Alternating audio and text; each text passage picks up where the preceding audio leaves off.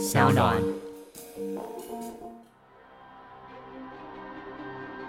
到了中午十二点四十分，阿布斗的防弹兵士六百行经埋伏地点，由任志杰突然开大货车先冲撞了谢通运乘坐的兵士车，让谢通运的车啊前轮卡在水沟里面，根本就动弹不得。随后，任志杰及谢惠仁就从车上拿了冲锋枪以及九零手枪，还有大家耳熟能详的 M 十六步枪。另外，黄振雄及赵建忠从甘蔗园内瞄准目标，阿布斗射击，四人朝谢的坐车总共扫射了三十九发子弹以上，谢通运当场死亡。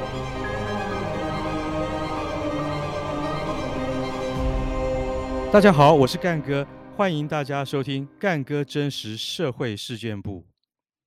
十一月七号的凌晨，台中西屯区的台湾大道。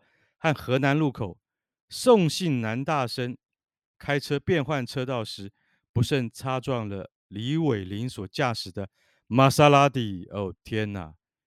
其实大家都常常会在网络上面讨论说，只要碰到像玛莎拉蒂或者像宾利啊这样的名车，你最好是闪它、躲它，对不对？因为如果不小心发生车祸，可能你会赔不起。对。但这件事情因为是在深更半夜，那到底是谁对谁错？我们现在先不去谈它。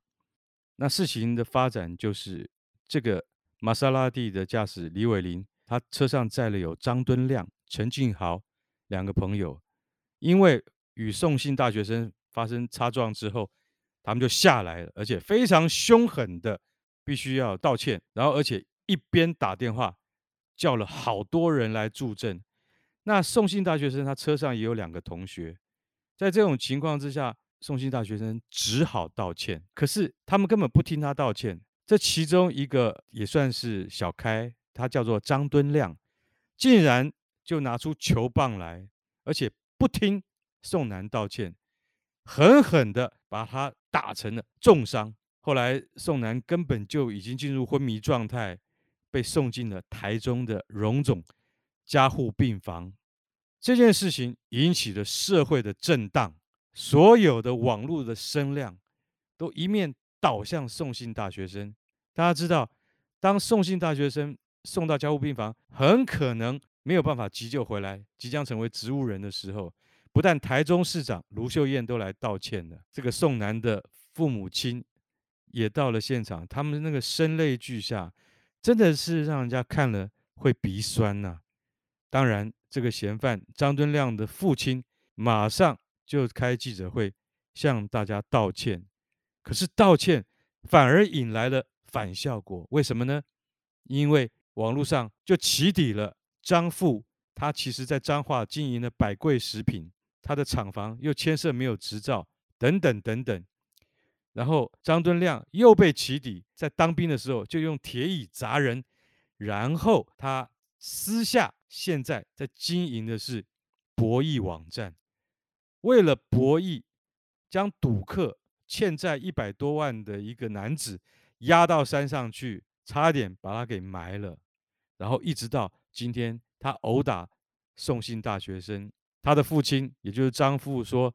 我的儿子是个乖乖牌，我不知道他会做出这样的事情。这个案子，玛莎拉蒂扼杀偶人案，是这一阵子以来网络声量最大的新闻。为什么？其实重点不是在交通事故，而是在你不能够私刑打人，你不能够动用私刑，因为台湾毕竟还是法治的国家，对不对呢？但你现在看到这个情况，根本好像就是说，只要我人多，只要我拳头硬。你就必须跟我道歉。宋姓男大生现在终于能够进食了，他也清醒了。第一句话就是跟妈妈说：“妈妈，你有吃饭吗？”我想看到这一幕，所有的父母亲应该都是会流下多么伤心的眼泪。天下的父母看到了这个新闻，看到了这样的画面，你是不是心有戚戚焉？干哥是老社会，像看到这样街头喋血。为了细故而寻衅，置对方差点于死地的案子，千千万万比不过。干哥回想到一个当年最大的案子，当年在中部的角头斗争，场面如同黑帮电影的夸张，但是它是却是真实的发生。为什么会发生这样的狙击事件呢？我们先来听听前因与后果。干哥所要说的是，出生于彰化的万华角头阿布斗，阿布斗在当年真的是话最会简单，为什么呢？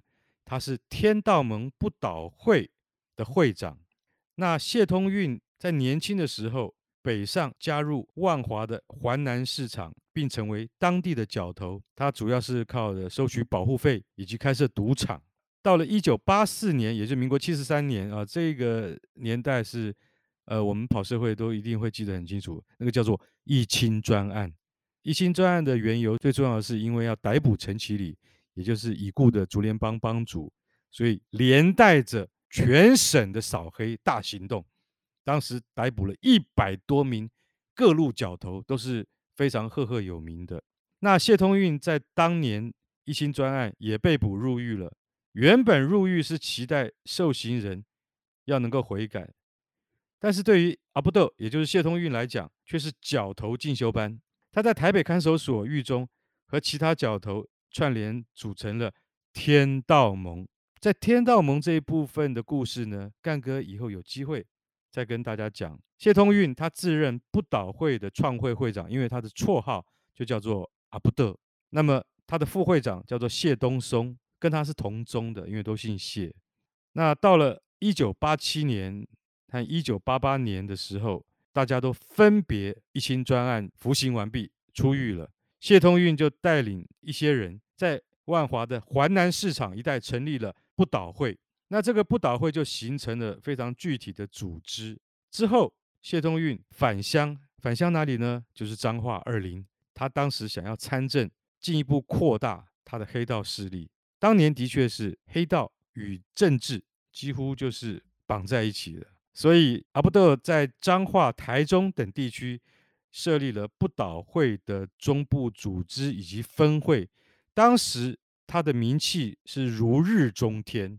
不过这个时候，与原来在地势力的彰化县议员洪思条，这是非常有名的条哥，发生了利益纠葛。加上原来不倒会副会长谢东松，竟然在谢通运的入狱期间投靠了洪思条条哥，于是暗杀冲突事件就。不断的这样发生，开枪啊，几乎都是家常便饭。我们当年在台北的时候啊，常常听到中部好像开枪跟放鞭炮一样的频繁。有的那时候我们真的在想说，哎呦，我们在台北可能可能还比较幸福一点，哈哈，没有像在在台中啊、彰化啊、云嘉南那一带啊，因为那边的确当时是拳头硬的，讲话才算数，也就是角头老大，他们几乎宰制了当地的治安。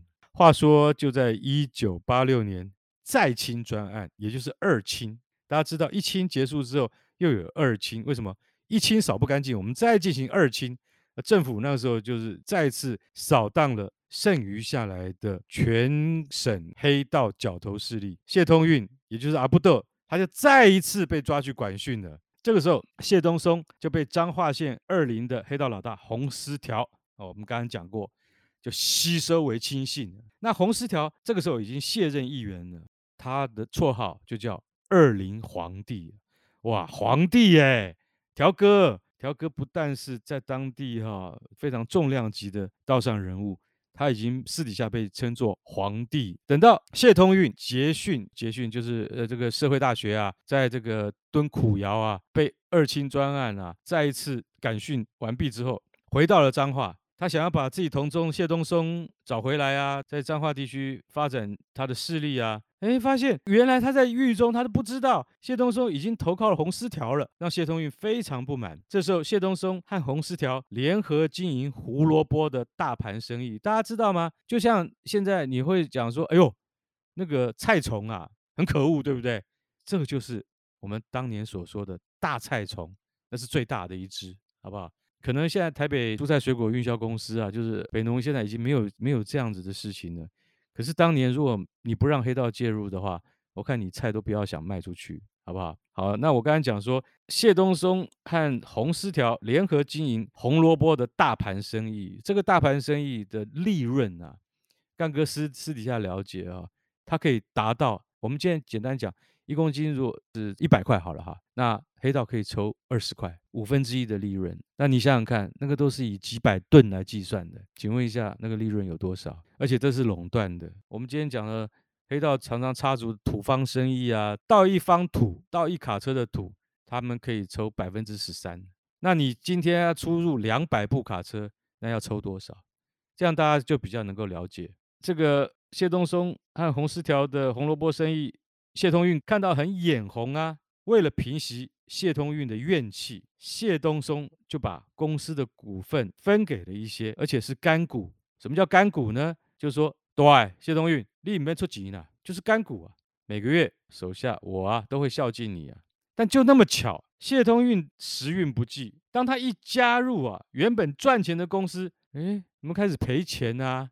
赔钱有很多原因，很可能哦，这个遇到台风啊，或者是说政府收购价突然因为其他因素。而变少了，短时间之内，原本赚钱的公司赔了一千多万。你一加入就分不到红，你还赔钱。虽然是干股，可是你们前面赚那么多，哎，我嘛老短呢，我阿不得呢，你怎么可以让我一加入就赔钱，就分不到利润呢、啊？所以他认为这里面有鬼。我阿不得在狱中的时候，你谢东松跟条哥，也就是二林皇帝，你们赚到钱之后，等我回来。现在说赔钱，那根本就是借口，表示红丝条没有诚意。他也给谢东松台阶下，他说是红丝条在搞鬼啊，条哥啊，你没有诚意啦，你根本不想跟我合作嘛。所以说三方关系就每况愈下。那但是大家知道，在这个道上啊，每个月的聚会啊、酒宴啊都是很重要，因为这有牵涉到说很多利益的分配，所以他们常常要见面酒宴。在某一次的酒席当中，谢通运碰到了洪思条、谢东松以及谢东松的手下谢惠仁。这个人我特别要强调，等一下我们会讲。那谢通运把对于洪思条跟谢东松的恨，他竟然发泄在谢惠仁的身上。为什么？我不能当面翻脸嘛？那我可以对小弟翻脸嘛？谢惠仁就是当时的小弟，你是谢东松的小弟是不是？啊，过来，过来，过来。然后谢惠仁对他敬酒的时候，谢通运竟然把酒泼在谢惠仁的身上，而且听说还掌掴了他一巴掌。那么在这种场面底下，谢惠仁因为他是晚辈，前面有大哥啊，他不能马上发作啊，对不对？有一天，谢东松就对谢惠仁说：“啊，阿不得在洪金伦议员的家中对你这样啊，你看自己要怎么样处理啊？如果你就这样吞下去的话。”那我看你以后也不必混啦、被谢东松激将的谢惠仁立刻借来枪支，就真的跑去洪金伦的家里，对着阿不得开了四枪。那谢通运当时幸好躲过了，但伤势也不重。他知道谢惠仁平常是没有胆子的，如果他今天敢来对他开枪，一定是洪思条跟谢东松在背后的一个唆使。随即啊，就派出手下去寻仇。就在某一次洪思条条哥北上参加道上人物的公祭典礼当中啊，谢通运的儿子谢文川竟然在大家知道吗？你是看到的那个《古惑仔》的电影啊，在公祭啊典礼当中啊，竟然枪杀大哥啊！这件事情就真的发生在当年的这个灵堂上，谢文川当着所有人的面枪杀了洪思条。二林皇帝就这样一命呜呼啊！洪思条一死啊，谢东松立刻就失去了靠山，几乎没有办法在二林地区生存。为了要继续对抗谢通运呢，他必须要在道上寻求帮手联合，这样他才能够复仇。于是谢东松找上了方苑乡新堡村的角头黄祖望。黄祖望的绰号可能很多的。Parkes 的听众们听过，他就叫鬼见愁。鬼见愁呢，有很多手下，因为鬼见愁当时在道上就出了名的非常凶狠，而且二话不说，马上置人于死地。他表面上看起来很和善，可是我跟你讲，鬼看到他都会怕，他就叫鬼见愁。谢东松就刻意跟他结交，也给这个黄祖望一些好处。黄祖望也知道谢东松其实有钱，两个人一拍即合嘛。谢东松，你来找我必有所图啊，那以后我就把你当成金主嘛。可是呢，当他慢慢了解谢东松的处境之后，他也在想，嗯，如果我今天帮他，将来谢东松那势力更大的话，对我也是有好处的。所以他马上就表示愿意帮助谢东松来对抗谢通运。谢东松得到了黄祖望的支持，又借着洪师条家族对于谢通运的仇恨心理啊，怂恿洪家的家族。一定要复仇，洪师条家族也因此答应了，全力配合人力物力啊，并且将已经停业的废弃工厂，也就是泰旋公司，当做谢东松的根据地。他不但住在里面，而且在里面呢筹划要怎么样复仇。那么经过谢东松、黄祖望共同商量复仇大计之后呢，两人虽然手下很多，可是他们两个都不愿意派自己的手下去寻仇啊。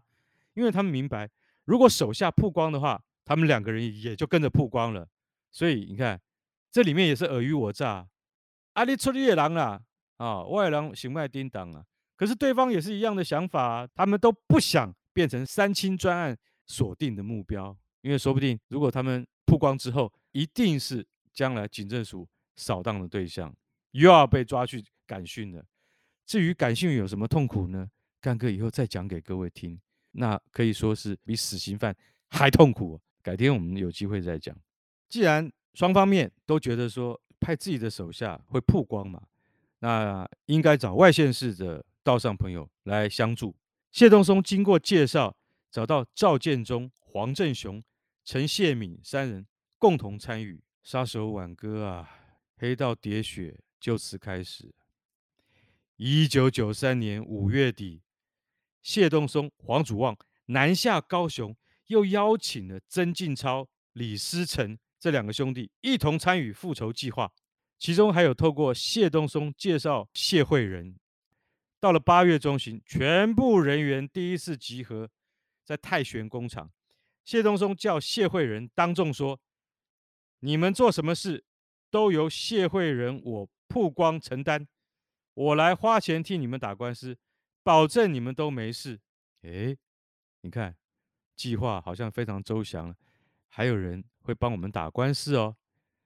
那么阿不斗谢通运在他儿子，也就是我们刚才所提到的谢文川枪杀条哥洪师条之后，就马上出国散心去啦。一直到九月十一号，哎，过了几天嘛，应该是风声已经停下来了，反正人都跑掉了，警察也抓不到啊。我也不在场啊，对不对？那九月十三号，他就公开宣布要参政竞选新的彰化县议长啊！哇啊，意思就是说，我儿子刚刚帮我啊干掉条哥，我现在开始要从政。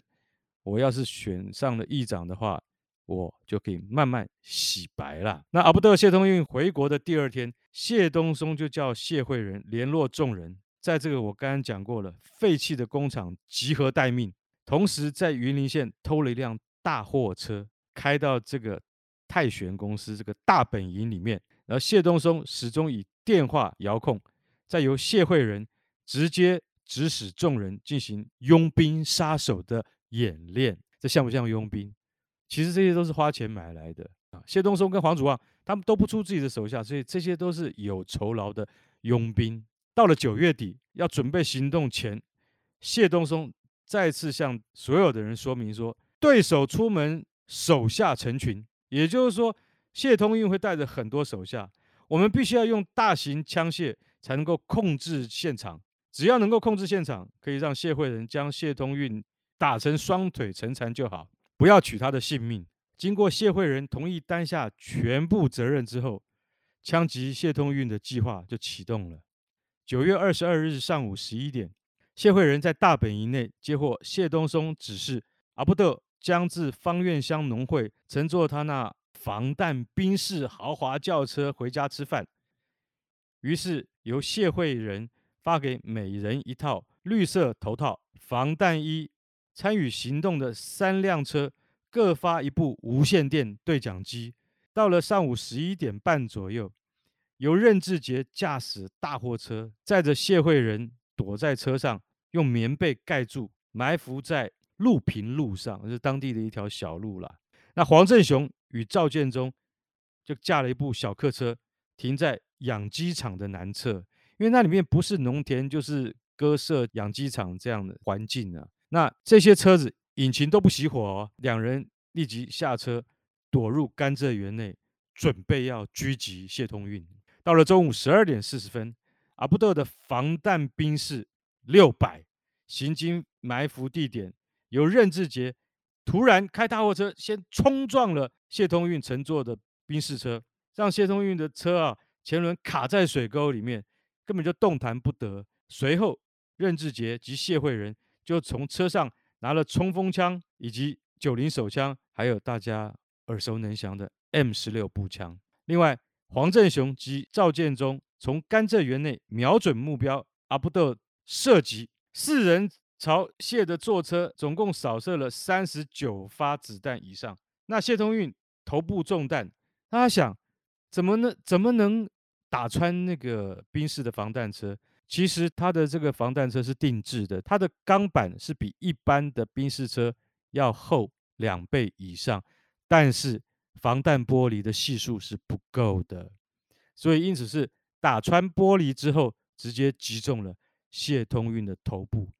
那大家会想说，那这个改装过程究竟是怎么样呢？其实这件事情已经是不可考，因为这部车变成了警方扣押的一部非常重要的命案证据。当时那个玻璃的系数，因为它的改装地点听说不是在台湾，而是在菲律宾啊，所以说可能在品质上面会有瑕疵。那么谢通运就因为这样当场死亡。负责开车的保镖范明元为了保护谢通运呢，最后在送医途中也不治身亡，所以两人双双殒命。那么把所有责任都担下来的谢惠仁。由当年在刑事局侦三队任职侦查组的黄文夏负责缉捕。两千年的时候，谢惠仁在高雄市落网了。黄文夏驱车南下，并接手侦讯。就在两千零一年，谢惠仁被判无期徒刑定谳。那一年的农历年前，黄文夏主动写贺年卡给人在狱中的谢惠仁，劝导他。既然今天已经落网了，应该要改邪归正，要努力向善。没多久，黄文夏竟然收到来自狱中的回信。那这个谢惠仁其实他的本质也是不坏的吗？干哥就先来稍微介绍一下谢惠仁。我刚才说谢惠仁他两次去狙击阿布斗谢通运，第二次把他打死了。可是谢惠仁他其实。早年是一个代课老师，大家会想得到吗？他既然是老师哎，对，他其实是一个体育老师，那他曾经也去代课国中的那些班级，他甚至能够教一些很简单的国文跟数学，想得到吗？他本来是一个老师，本来他有另外的人生，可是，在那个时空背景之下，竟然走上了江湖路，就是因为这样，这个警官。黄文夏认为谢惠仁的本质是不差的，只是走错路，所以认为他一定能够改过向善。从此以后，每逢年底，谢惠仁都会寄贺年卡给黄文夏。而且你知道吗？谢惠仁十五年来没有间断过。那在狱中的日子里面，谢惠仁很勤奋的练书法，还读空中大学，还主修商学系。还学习财务管理，如此在牢中服刑十多年后，谢惠仁因为表现良好，获得假释。那二零一七年他出狱的当天，有三十个小弟前来接风，因为他已经是历练了社会大学之后出来，那就更大伟了，是这样吗？不过谢惠仁出狱之后非常低调，而且他真的就没有理江湖事了。现在。他是一个庙公，然后呢，上次戴嘎妈镇南宫的那个妈祖啊，经过彰化这边的时候，他还奉献了三十面金牌给戴嘎妈，变成一个很虔诚的一个信徒了。那他也做一些小生意了。你从外表上，你已经完全看不出来，他是一个当年的冷面杀手。那么跟他一起同伙打死谢东运的黄祖望，我刚才说的鬼见愁，黄祖望在这个案子发生以后亡命天涯，曾经出国又潜逃回国，一直到一九九七年，哎，他又跑回台湾，然后介入了方院乡的农会选举。为什么呢？因为这里面有非常大的利益大饼在里面。他竟然把也是道上啊。我们那个时候跑社会性的时候，我们知道东部有个非常厉害的，也是一个杀手，叫郑明鹤的。你知道黄祖望把他怎么样？把他活埋了。那个时候我们听到这，觉得说非常的震惊。郑明鹤已经非常的吓人了，黄祖望还可以把他活埋。那个时候是震惊地方啊！为什么？因为只有我们记者知道，嗯，一般人是不知道说郑明鹤是什么角色。虽然谢通运案，黄祖望他没有动手。黄祖望是因为郑明鹤案在二零一一年七月更九审啊，已经到了更九审了，也就是说案子发生十多年之后才判死刑确定的。那到二零一五年六月五号晚间临时提起非常上诉，不过被驳回了。黄祖望手持佛珠，就在当天晚上的六点五十分执行死刑了。被认定为本案主谋的谢东松，他一九九五年间。本来被判无罪，你知道为什么？因为他没有在现场啊，他可以说跟我都没有关系啊。可是，哎，这个天理昭昭啊，有时候江湖路你走多了，你就是会遇到鬼啊。犯下这个案子，刚刚干哥讲的曾进超、任志杰跟李宗诚啊，还有那个郑慧仁啊，那前面这三个在二零零一年要执行死刑枪决前夕啊，他们供出谢东松才是真正的幕后主谋啊。最高法院因此立即发布通缉，核准再审谢东松杀人案。谢东松从此就逃去大陆了，到今天没有回来。算一算，逃亡在外三十年，我看已经鬓发虚白了。而洪思条家族呢，父亲洪思条过世之后，儿子洪玉良原本可以接替父亲在彰化地区啊的那个非常庞大的事业，对不对？他可以当一个真正的公子哥，纵情享乐。可是大家知道吗？黑道皇帝的儿子，彰化二林皇帝的儿子，却不是这样想。洪玉良他投身了慈善事业，而且他发愿当志工。记者去找他，洪玉良拿出一大叠没有兑现的支票。他说：“这个总共加起来五千五百六十万元，到底多少？我也不知道，我也不想知道，因为我不想讨债。为什么？”那样会走上绝路。他虽然没有讲出来，他的意思就是指他自己的父亲的结局。所以以后如果他们想还钱，就还吧；如果不还，他也无所谓。因为如果让黑道的狠角色硬去讨债，不知道又要发生什么惨绝人寰的故事。所以大家听完干干哥今天所讲的这个故事之后，你会不会觉得说，江湖路上恩怨情仇？到最后，必定是以腥风血雨的方式结束。我必须要回到刚刚开头我所讲的玛莎拉蒂二煞偶人案。这个案子其实发生的时候，台湾同时在半个月之内，台湾头到台湾尾都发生了类似的案件。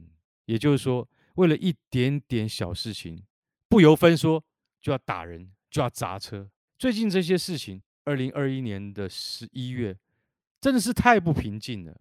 玛莎拉蒂的二煞打伤了送信大学生，他现在可能已经可以鬼门关前捡回一命，但是他未来会不会影响他的生活跟发展，我们还要观察。可是，一个年轻人的大好前程就这样被葬送了。那我请问你一下，打人的人他的大好前程是不是也是这样葬葬送了？还有。成百上千的这些，因为在 KTV 一言不合就打起来，甚至送了性命的这些年轻人，我说句实在话，为了这样的细故寻仇，大家每天看到这些事情，会不会觉得触目惊心？我说，如果今天你是小恶，只是打打群架而已，终有一天你就会成为大恶，变成真正的黑道。而黑道的下场是什么？杀手挽歌嘛，终是一条不归路嘛。干哥看了这么多，我不是要劝各位，而是说，那是一个人生一定会有的下场。你为什么要去以身试法？因为你觉得那很威风吗？不是这样子的。谢惠仁会想到他今天要服刑十七年吗？谢东升会想到他到现在不能大回故土吗？真的是两颊须发都鬓白了，你还不能回到自己的故乡？这就是真正的黑道下场。也许你一命呜呼还比较痛快。所以干哥今天讲到这边，很简单，不要混黑道，不要寻仇。要努力做好你自己，身为一个青年，在这个社会上的责任，那才是正道嘛，对不对？好了，去睡觉了，好不好？干哥今天就讲到这边。如果喜欢我的节目，请记得到 Apple Podcast 给我五星点评，或是到我的脸书还有 SoundOn 的讨论区留言给我意见。如果有想听的主题，也请大家告诉我，只要我找到好的故事，就会说给大家听。最后，如果喜欢干哥，一定要记得要抖内我。我们下次再见。